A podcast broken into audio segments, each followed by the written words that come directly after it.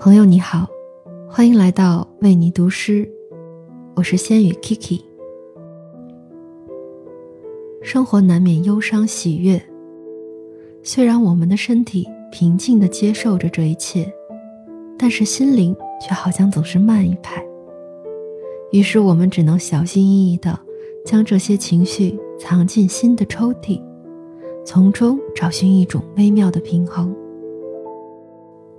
今晚。我想为你读一首诗人李元胜的作品《窗景》。愿我们都能在生活中找到那个平衡点。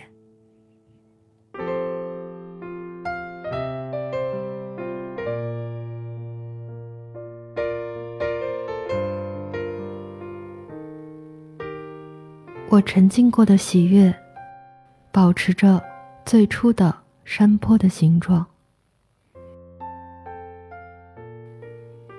但它缩小着，从整个山坡到一小片松林，最后到一根低垂的松枝。我忘记过的忧伤，却边缘模糊，不断扩大，仿佛无处不在，像黄昏升起的雾气。无法整理成任何具体的形状。从暮春到暮春，无数的针缝补着它们，不分昼夜。我的心，黑暗的抽屉，每次突然拉出，都足够让我紧张，仿佛一切会瞬间消失，像河面流过的倒影。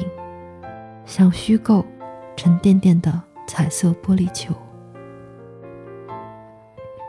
在拉出的瞬间变成气泡，而肉体经得起生活，经得起喜悦，也经得起忧伤和缝补。他很有把握的肯定这一切。也许，心只是到达的慢些。要走的路太长，经历太多的坎坷，我早已回到房间，心还在去年的石阶小道犹豫。